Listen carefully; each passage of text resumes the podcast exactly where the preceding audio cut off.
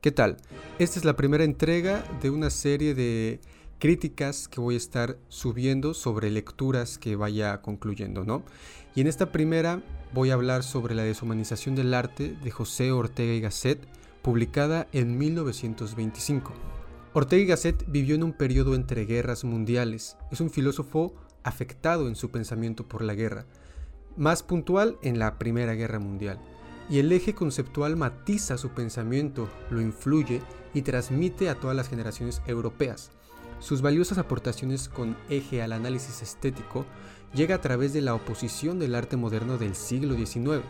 El autor está altamente influenciado por el pensamiento de Nietzsche. Otra de las grandes aportaciones de Ortega y Gasset es que propone a los intelectuales y o artistas aprender a reconocerse a sí mismos, encontrar un espacio de identidad y subjetividad, y por ello es que cataloga el arte nuevo como inteligente. Los ejes más puntuales del análisis de la obra de Ortega y Gasset son la voluntad de estilo, metáfora, geometría e intrascendencia. Es importante puntualizar, antes de comenzar esta breve crítica, que el arte actual del 2021 ha dado un salto cuántico prácticamente. La perspectiva es completamente distinta a la que se percibía en 1925 fecha en la que se escribió el ensayo a la estética presente. Con esta anotación puedo marcar una línea entre el pasado y presente, divergentes que denotan una visión del mundo completamente distinta. La Segunda Guerra Mundial aún no llegaba, sobre la Guerra Fría y de Vietnam ni se diga, el Internet parecía existir solo en cuentos de Julio Verne, el ser humano ni siquiera llegaba a la luna. La visión de Gasset en este ensayo ofrece una postura directa y sincera el arte nuevo no se entiende. Un pilar importante, inseparable y casi empalagoso que maneja Gasset para comprender el arte viejo con el arte nuevo son las obras de Velázquez. Dichas pinturas muestran lo evidente, lo claro, lo obvio, un escenario que no se corrompe, leal ante lo que la mirada ve. Sin embargo, no va más allá de lo que se pueda percibir a nivel consciente. El autor pone al arte contra la espada y la pared creando divergencias atemporales en la manera en que el espectador, pasivo e inocente, aprecia las obras de arte. Anteriormente, el gusto al arte tenía dos posibles respuestas, me gusta o no me gusta. Gasset señala esto en Las Meninas de Velázquez como un cuadro que muestra lo que todos conocemos, sin incitar a la reflexión, desde mi punto de vista, publicitando a la burguesía de aquel entonces, el espectador que se pare frente al cuadro, más allá de maravillarse por la carga histórica, apreciará una escena común en donde la única respuesta al final del recorrido sería me gustó o no me gustó. Hasta este punto concuerdo con el autor, pues el arte no pretendía mostrar ningún mundo interno, el del artista, sino el mundo exterior, la sociedad, lo que se ve de afuera hacia adentro, un arte para satisfacer lo visual sin mera especulación, todo indicaría que el artista trabaja para un mundo pasivo que no exigiría más allá de la apreciación estética del objeto, hasta que llega la deshumanización del arte.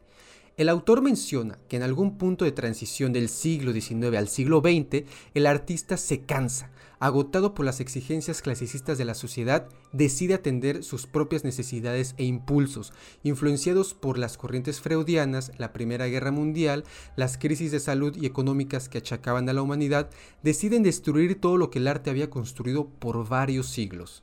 El arte entonces tomaría un nuevo rumbo, se dejaría de capturar fielmente lo que los ojos ven, el artista, en un intento de romper las ataduras que mantenían al arte aprisionado, decide deformarlo, deconstruirlo, quitarle todo lo humano, pues como mencionaría Gasset en el ensayo, todo lo que se percibe tal cual lo conoce el ser humano es humanizado.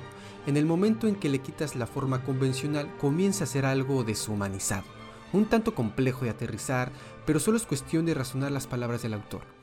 En ese mismo discurso caen errores que más adelante abordaré, Surge entonces la deshumanización del arte, el artista contra todas las normas estéticas y cánones que determinaban qué era arte y qué no. Aquí el arte se fragmenta.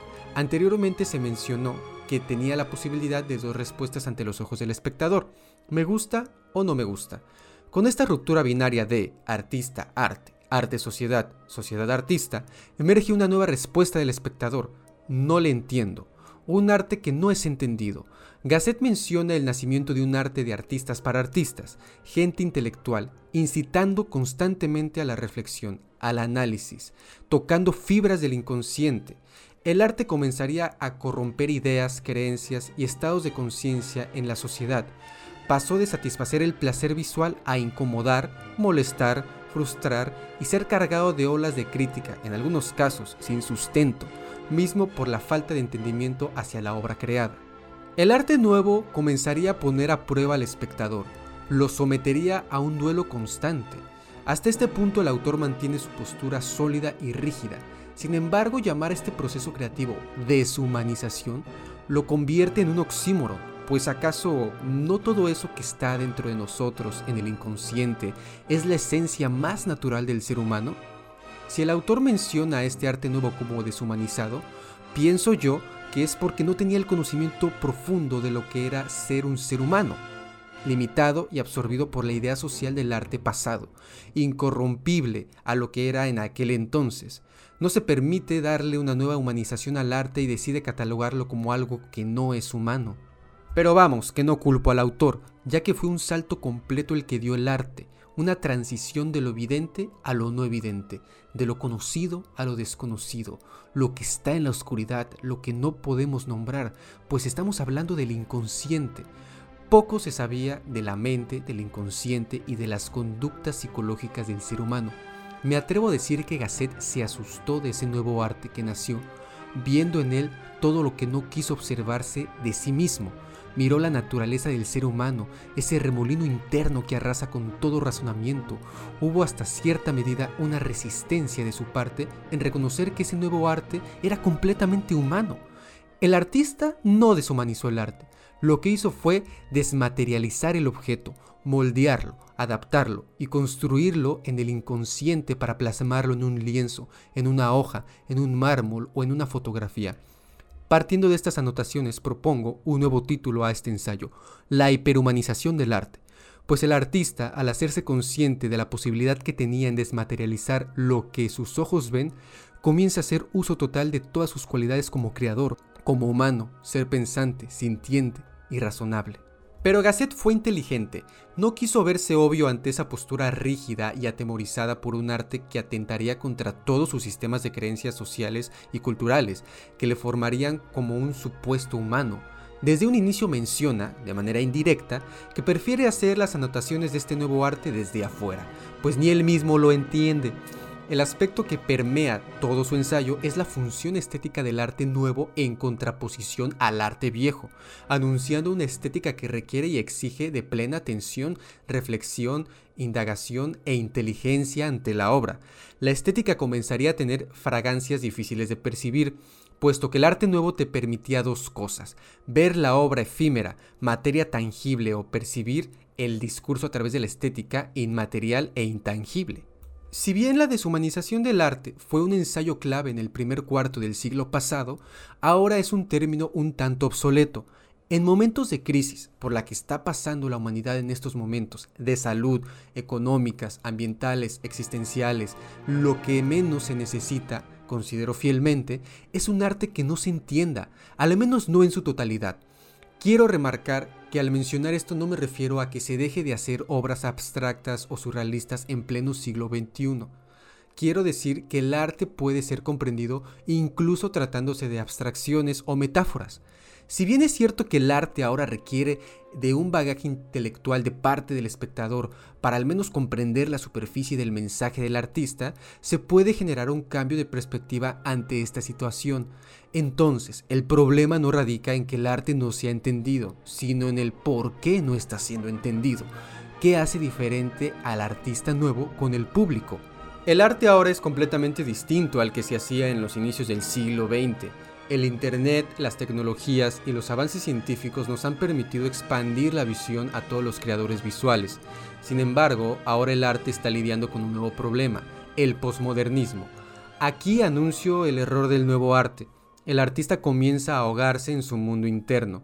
Cree que rompe creencias y códigos, protesta y exige, pero sin proponer nada. Todo lo mira desde el ego y no desde la parte humana. Lamento decir, que en el intento de comprender el inconsciente se ha dejado engañar por el ego, y esto se puede notar muy fácilmente con la capitalización grotesca del arte. El artista ahora es un empresario, necesita modelo de negocio para vivir del arte. necesita vender, comienza a crear para vender, comienza a crear para los demás y no para sí mismo. Aquí es cuando realmente comienza la deshumanización del arte.